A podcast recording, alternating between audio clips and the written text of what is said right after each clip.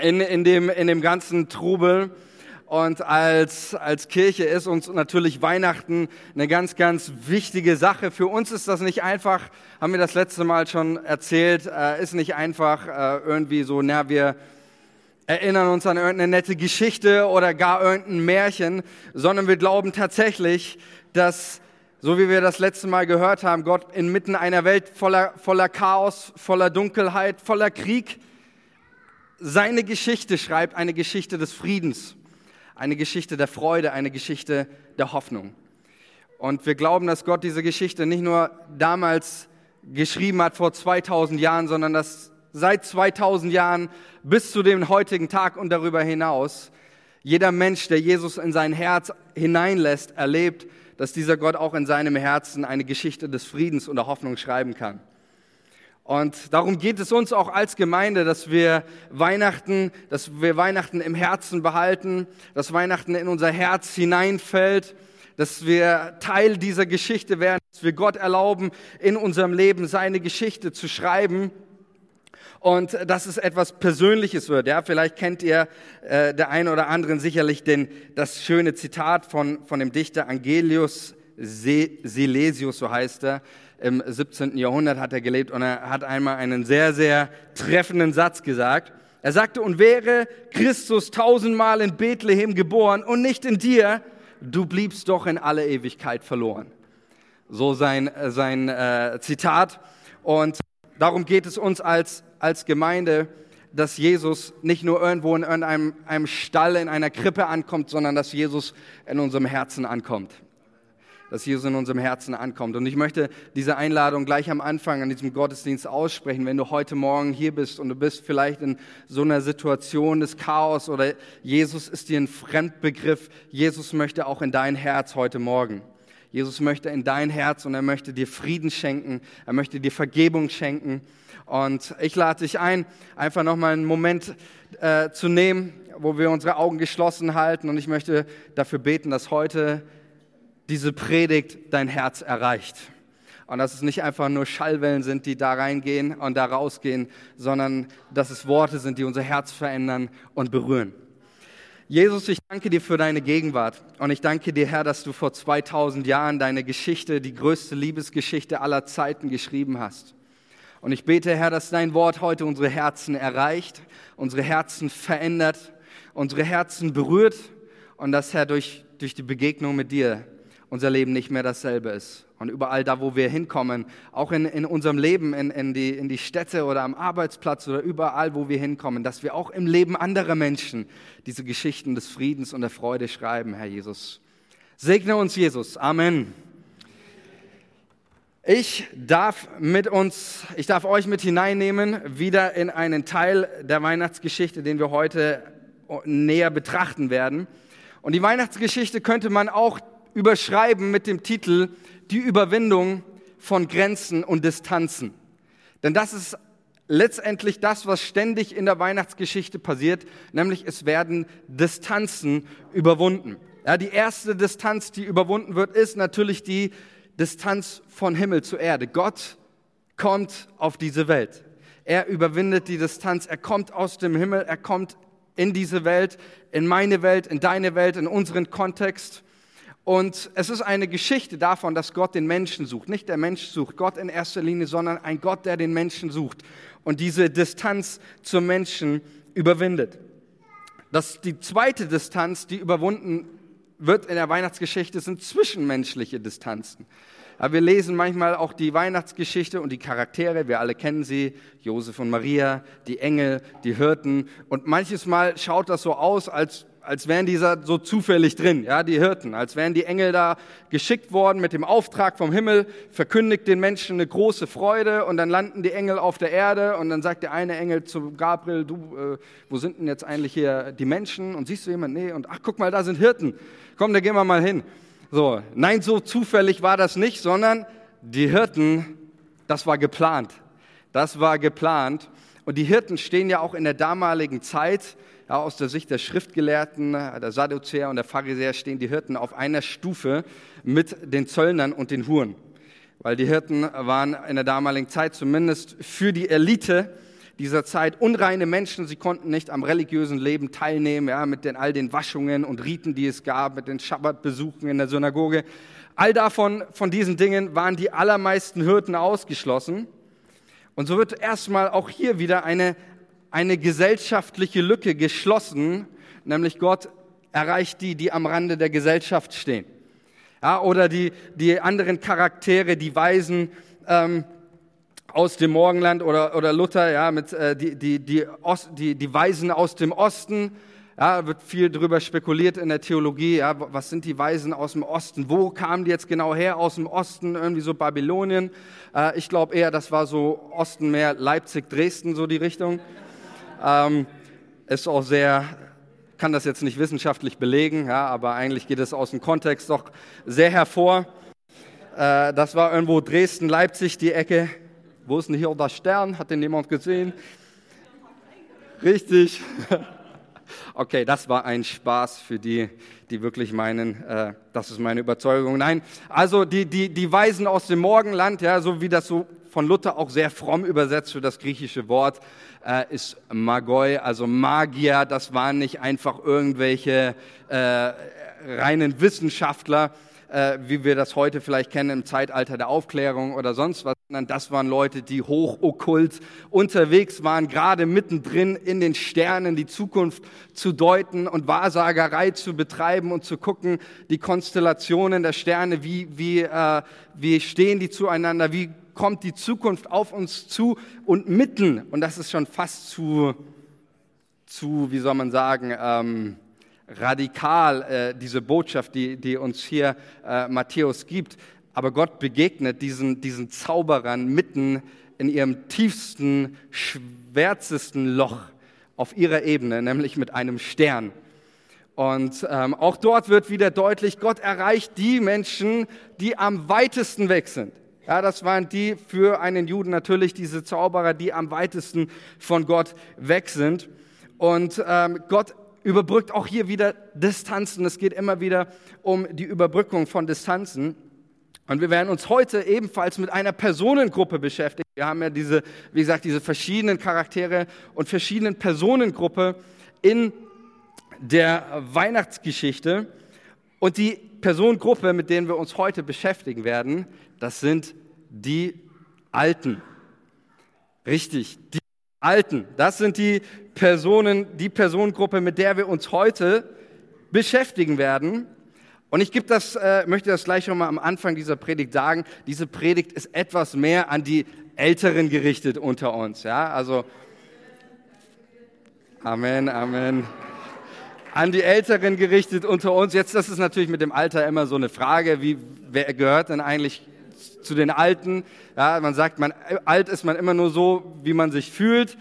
Ähm, aber bevor ich in dieses Thema, Thema einsteigen möchte, äh, also überhaupt, ja, auch wenn du ein junger, junger Kerl bist oder eine junge Frau, dann darfst du trotzdem zuhören, weil äh, du musst dich aufs Alter vorbereiten. Ja? Also alt werden wir alle, da kommt keiner drum rum. Und wo du im Alter übrigens einmal stehst, entscheidet nicht darüber, wie du dich im Alter verhältst, sondern wie du dich als junger Mensch verhältst. Das entscheidet letztendlich darüber, wo du eines Tages auch im Alter stehst.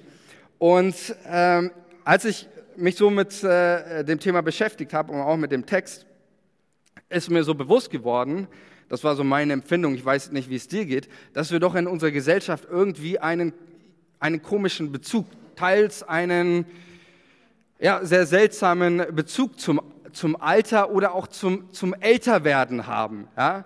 Also wenn man mal so in unsere Gesellschaft reinschaut oder die, die, die Begriffe, ja, die, wenn man sagt, ja, Alten, ja, dann wird das in manchen Kreisen auch sehr abfällig benutzt, ja, um über die Alten zu reden. Ja. Man möchte nicht zum alten Eisen gehören. Wir haben in unserer modernen Welt auch ein paar Strategien, wie wir versuchen, versuchen das das, dem Alter entgegenzuwirken, ja, Schlagwort Anti-Aging. Ja, wir, wir versuchen dem, dem, den Alterserscheinungen entgegenzuwirken. Ja, dann gibt es noch Begriffe wie Verjüngung, also auch Alterserscheinungen komplett rückgängig zu machen. Ähm, all diese Dinge, die, die gibt es in unserer Gesellschaft und man hat manchmal so das Gefühl, alt werden ist irgendwie eine Bestrafung. Aber ich finde das ganz interessant, wenn man in die Bibel reinschaut. Alt werden ist nicht eine Bestrafung, sondern ist Verheißung. Amen. Ist noch ein bisschen verhalten, aber alt werden ist eine Verheißung in der Bibel. Das ist nicht eine, nicht eine Strafe, sondern alt werden ist etwas, ja, was die Bibel als einen, einen Lohn sieht, ja, etwas, etwas ähm, Besonderes, etwas Wertvolles. Ja? In den Sprüchen heißt es einmal, vor einem grauen Haupt sollst du aufstehen. Ja? Also es ist, die Bibel hat einen ganz anderes, anderen Bezug zu unserem, äh, zu dem Altwerden und Älterwerden, so wie wir das haben ähm, in unserer Gesellschaft, wo man manchmal meint, okay, ähm, es ist doch ein, ein schwieriges Thema. Und ich finde es deshalb interessant, dass wir in der Weihnachtsgeschichte zwei Charaktere finden, die eben für die Alten stehen. Und das sind Simeon und Hannah. Wir haben uns letztes Mal Simeon schon etwas angeschaut von dem Aspekt des, des Erwartens. Aber ganz interessant ist, dass eben die Alten eine, eine Rolle spielen in der Weihnachtsgeschichte. Die Alten werden nicht einfach übersprungen. Ja, in, in, auch in dem, in dem Neuen, was durch dieses kleine Baby Jesus kommt, in dem Neuen, was Gott tut. Die Alten werden nicht einfach übersprungen. Lukas drängt die Alten nicht einfach an den Rand seiner Geschichte, sondern er stellt sie in die Mitte. Und er benutzt, oder die, die Alten, ja, so, so in, in sein Evangelium baut er das ein, die Alten auch nicht, sie werden nicht, nicht dargestellt als irgendwie eine, eine Sperre für, für das kleine Jesuskind, sondern sie sind letztendlich die Startrampe. Sie sind die Startrampe für dieses kleine Jesuskind. Und das entspricht auch absolut der, der lukanischen Theologie oder der, der, Botschafts, der Botschaft, die Lukas durch die Weihnachtsgeschichte vermittelt, nämlich dass Gott auch die, die am Rande stehen, er holt sie in die Mitte und macht eben deutlich, so wie wir das auch in der ersten, äh, im, in der ersten Predigt gehört haben, Gott schreibt nicht nur seine Geschichte mit Mann und Frau, sondern er schreibt auch seine Geschichte mit Alt und Jung. Und das ist gut, weil wir sind eine Generationengemeinde und das ist, ist, ist wichtig, das ist gut, weil wir an einen Gott glauben, der alle Menschen, von alt bis jung, egal welche Nationalität, egal wo du herkommst, Gott möchte alle Menschen erreichen. Und so macht es uns Lukas auch deutlich. Und ich möchte mit uns diese, möchte mit uns heute die äh, sind genau 15 Verse mal anschauen, in denen die zwei alten Charaktere in der Weihnachtsgeschichte beschrieben werden. Und ich möchte mit einem Vers beginnen. Es ist der letzte Vers. Und dieser Vers wird oft übersprungen oder überlesen. Ja? Kennt ihr das? Man liest eine Geschichte und du liest die Geschichte und irgendwann ja, liest und liest und irgendwann den letzten Vers versuchst du zu überspringen und du weißt eigentlich gar nicht mehr richtig, äh, was du gelesen hast. Aber der letzte Vers, nämlich Lukas 2, Vers 40, ist der Vers, mit dem Lukas überhaupt die ganze Geburtsgeschichte Jesu beendet und ist letztendlich ein ganz, ganz ausschlaggebender und wichtiger Vers. Und wir lesen diesen Vers mal zusammen. Da heißt es in Lukas 2, Vers 40, das Kind aber wuchs und wurde stark, voller Weisheit und Gottes Gnade lag auf ihm. Das ist nicht einfach nur eine Randnotiz, die hier Lukas gibt, sondern Lukas stellt dieses, das Kind aber wuchs und wurde stark, er stellt es in den Kontext zu Simeon und Hannah, zu deren Verhalten.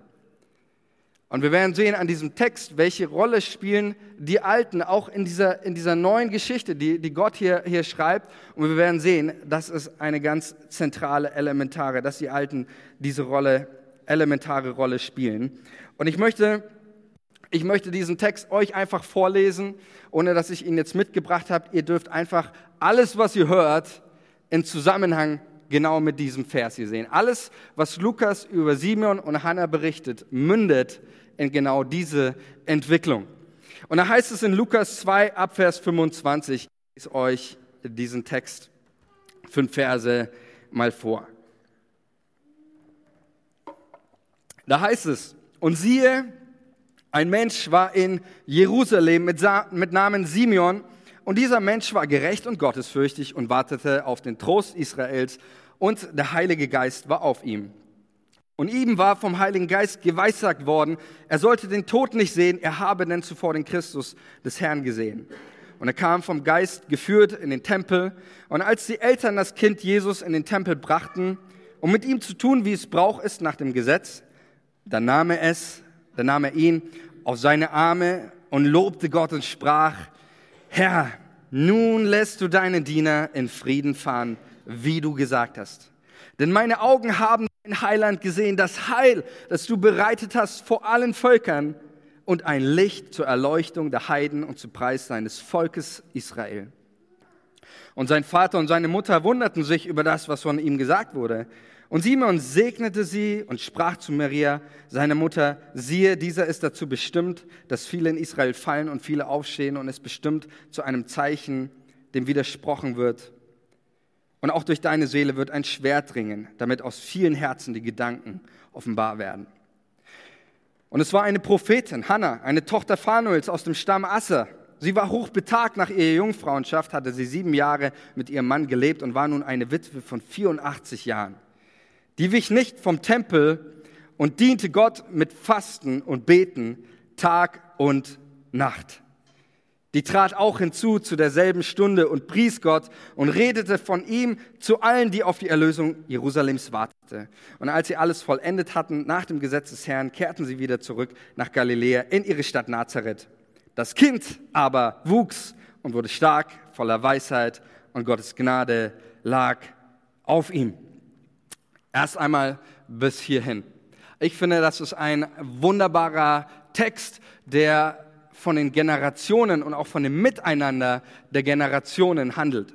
Nämlich, wir sehen das erste, ja, die, die, die jungen Eltern, Josef und Maria, waren höchstwahrscheinlich beide sehr jung, beides Teenies. Und sie kommen mit diesem, mit diesem Jesuskind. Und Simeon, der alte Mann, schnappt sich dieses Kind und trägt es auf seinen Armen, nimmt es auf seinen Arm. Und ich habe mir gedacht, so dieses Bild ist für mich ein Bild der Generationen.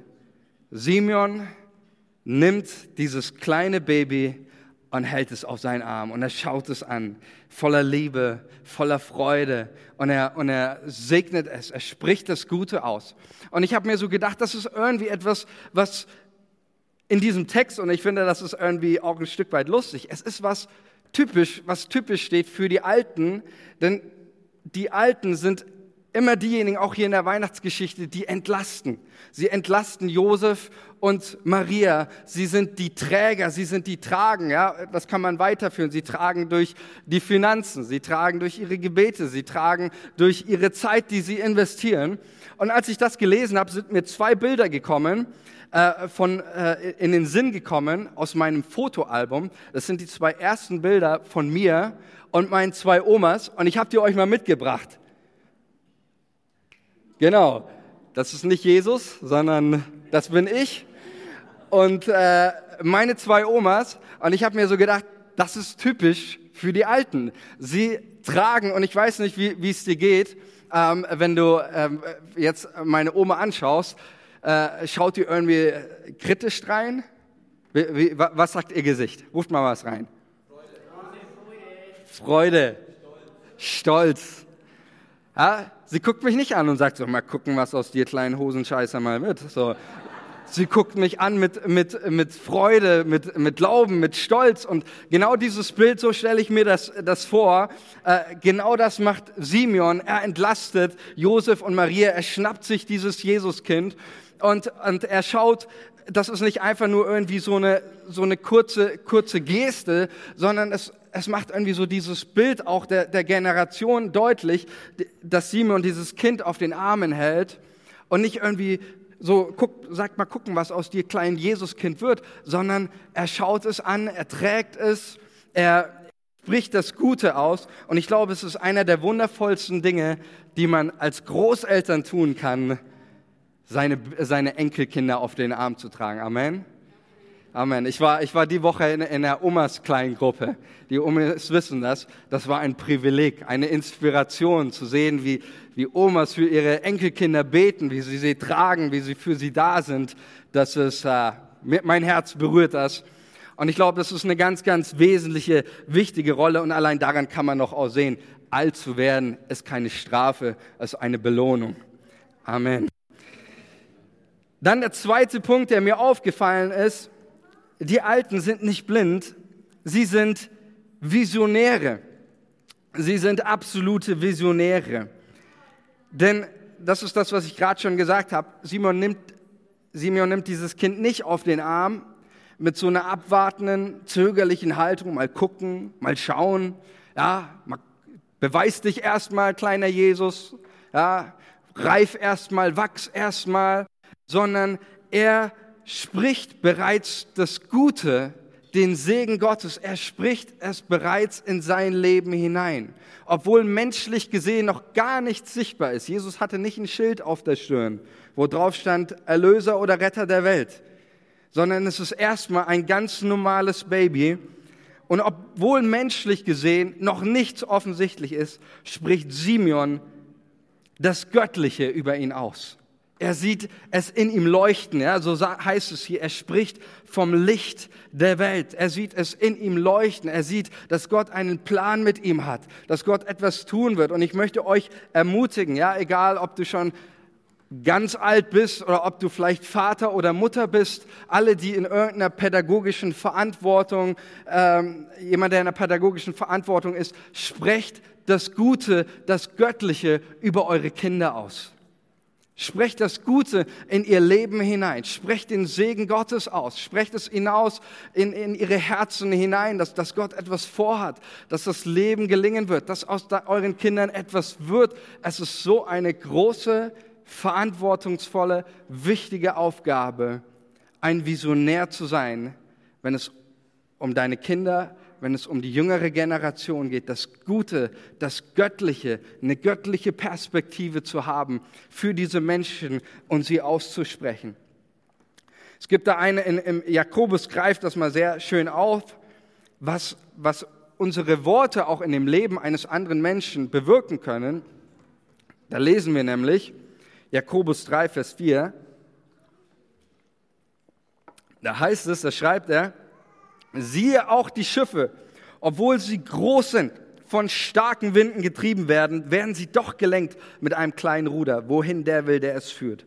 So ist auch die Zunge ein kleines Glied und rechnet sich große Dinge zu.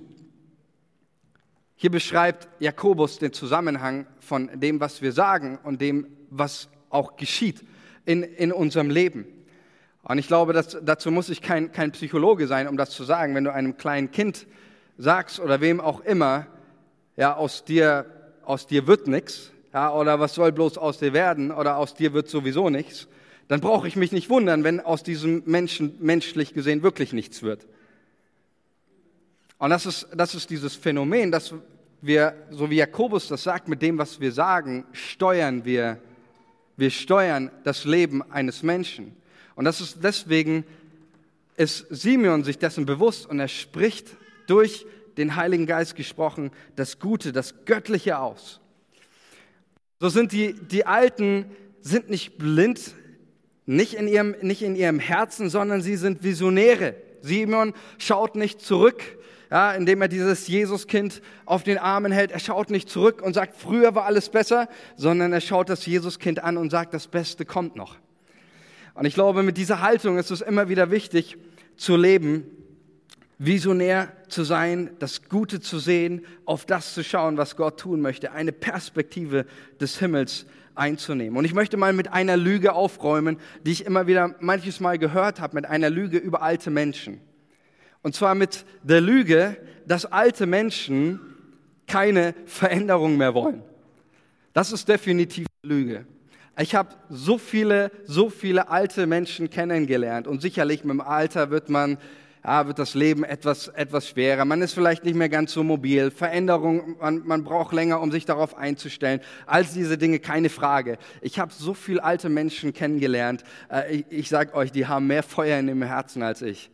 Die sind so leidenschaftlich dabei, die, die, die, die beten so leidenschaftlich dafür, dass etwas geschieht, dass Gott Menschen rettet, dass, dass seine Gemeinde wächst. dass seine Gemeinde gebaut werden wird. Und es ist definitiv eine Lüge. Ich habe so viele alte Menschen kennengelernt, die von ihrem ganzen Herzen sich wünschen, dass sich was verändert, dass Gott der Himmel hineinbricht in, in das Leben. Und so sind auch hier die Alten in dieser Weihnachtsgeschichte Menschen, die innerlich sich aufmachen, zu empfangen, was Gott tun möchte durch dieses Jesus-Kind. Und dann haben wir den, den letzten Aspekt, den ich noch mit reinbringen möchte, der mir sehr, sehr deutlich geworden ist, auch in, in dieser Geschichte von Simeon und Hannah, nämlich die Alten, und ich würde mal sagen, auch das ist wieder etwas typisch alt für, für, für ältere Menschen, die Alten beten. Die Alten beten. Da heißt es in Lukas 2, Vers 37 über Hannah. Sie war nun eine Witwe von 84 Jahren, die wich nicht vom Tempel und diente Gott mit Fasten und Beten Tag und Nacht. Und ich habe das gerade gesagt so äh, und ich gebe zu, dass ich habe jetzt keine Studie darüber erhoben oder irgendwas, aber ich sag mal in, in meiner Gemeindeerfahrung, ja, und deswegen ist es eine gewisse subjektive Sicht auch, äh, jetzt auch meine letzten äh, zwei Jahre in, in Leipzig, ähm, die Leute, die mit einer Ausdauer, einer Treue, Intensität und Leidenschaft am Gebet dranbleiben, sind ganz oft die Alten. Das ist zumindest meine subjektive Erfahrung. Ich denke, ihr könnt da mir zum großen Teil zustimmen. Ja, also oft äh, auch in der Gemeinde die Gebetstreffen, wer war dabei? Die Alten waren dabei. Und das ist etwas, etwas Typisches auch für die ältere Generation. Ja, ich sage nicht, dass das äh, so, ich sag mal so bleiben muss, ja, und die Jungen das auf die Alten abschieben. Ja, Gebet brauchen wir nicht, das sollen mal die Alten machen oder so. Äh, so meine ich das nicht.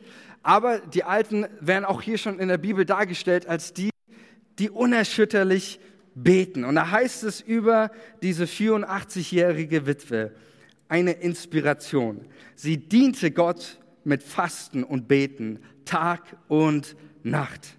Wow, oder? Ich lese nochmal. Sie diente Gott mit Fasten und Beten, Tag und Nacht. Und ich glaube, es ist so eine Sache, und in der Vorbereitung hat der Geist Gottes mir hier eine Sache ganz deutlich gezeigt. Ich glaube, wir haben ja in der Gemeinde sehr viele, sehr viele Dienste und wir haben verschiedene Dienste. Ja, es gibt den, wie ich ihn gerade mache, einen Predigerdienst, das Lobpreisteam, die Technik, den Kaffeedienst, den Kinderdienst, viele, viele, viele Dienste, die alle sehr, sehr, sehr wertvoll, die wichtig sind, die gut sind. Und manches Mal merke ich so auch in, in Gemeinden, dass, dass wir manches Mal dazu neigen, gewisse Dienste zu überbewerten und manche zu unterbewerten. Ist euch das auch schon mal aufgefallen?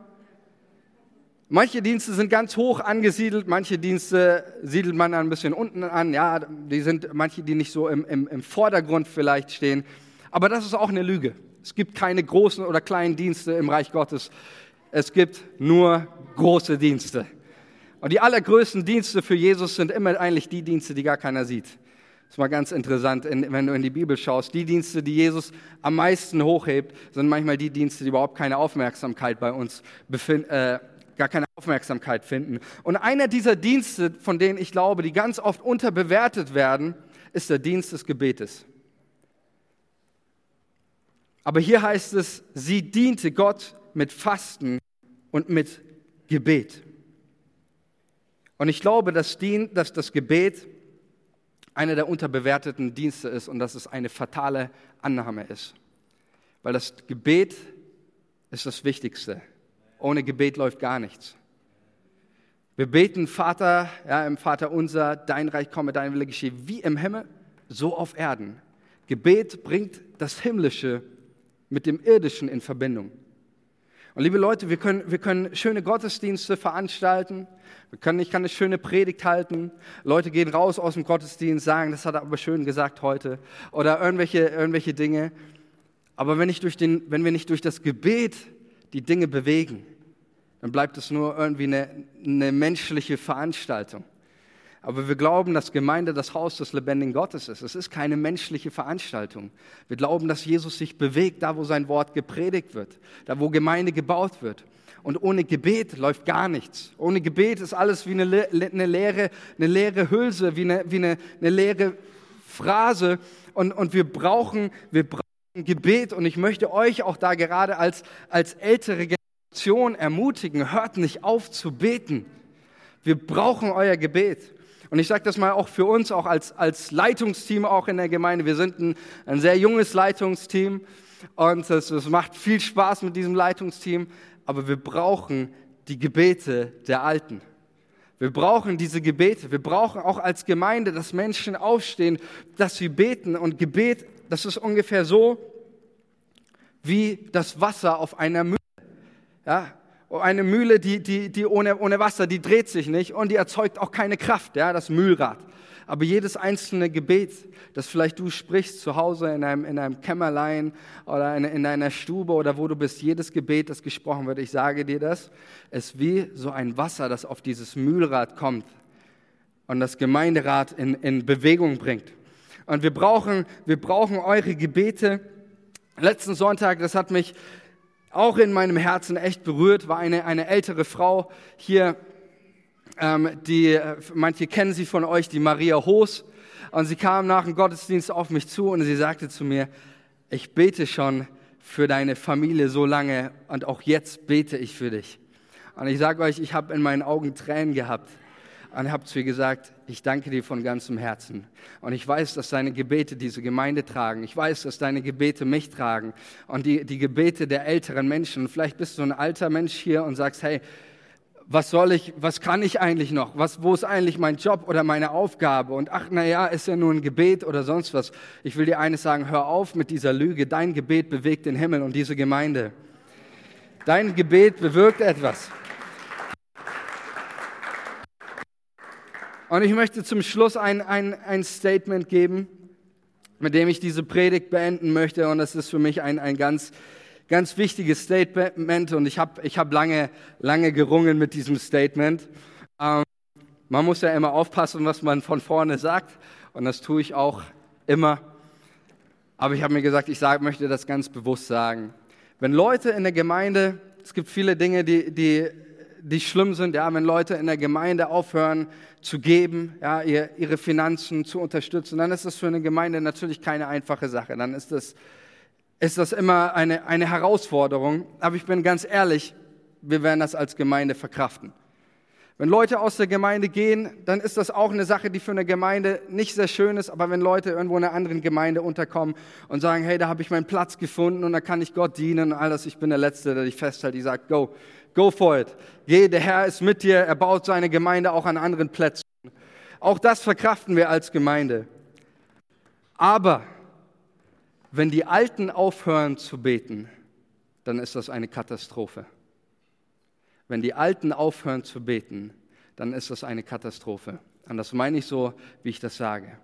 Und deswegen ist es mir ein ganz, ganz großes Anliegen, um, um, den, um diesen Dienst des Gebetes dass wir, dass wir uns klar machen, es ist nicht irgendwie ein unterbewerteter Dienst. Es ist der Dienst. Ohne diesen Dienst läuft nichts. Und ich glaube, dass wenn eine Gemeinde, eine Gemeinde, die miteinander so unterwegs ist, ja, die, wo, genau wie wir das bei Simeon und Hannah sehen, eine Generation, eine alte Generation, die den Jüngeren nicht irgendwie skeptisch in die Augen schaut, sondern sie trägt auf ihren Armen, an sie glaubt, das Gute hineinspricht, äh, das Gute über sie betet, die im Gebet dahinter steht, mit diesem visionären Blick, dann glaube ich, bauen wir eine Gemeinde, von der heißt, und sie wuchs und wurde stark und Gnade Gottes war auf ihr. Eine Gnade, die uns hilft, Menschen zu erreichen. Eine Gnade, die uns hilft, Menschen zu retten. Eine Gnade, die uns hilft, als Gemeinde Schritt für Schritt zu gehen, um unseren Auftrag zu leben. Seid ihr dabei? Und mit diesem Satz beende ich meine Predigt und bitte euch nochmal aufzustehen. Ich möchte für euch beten, für uns als Gemeinde.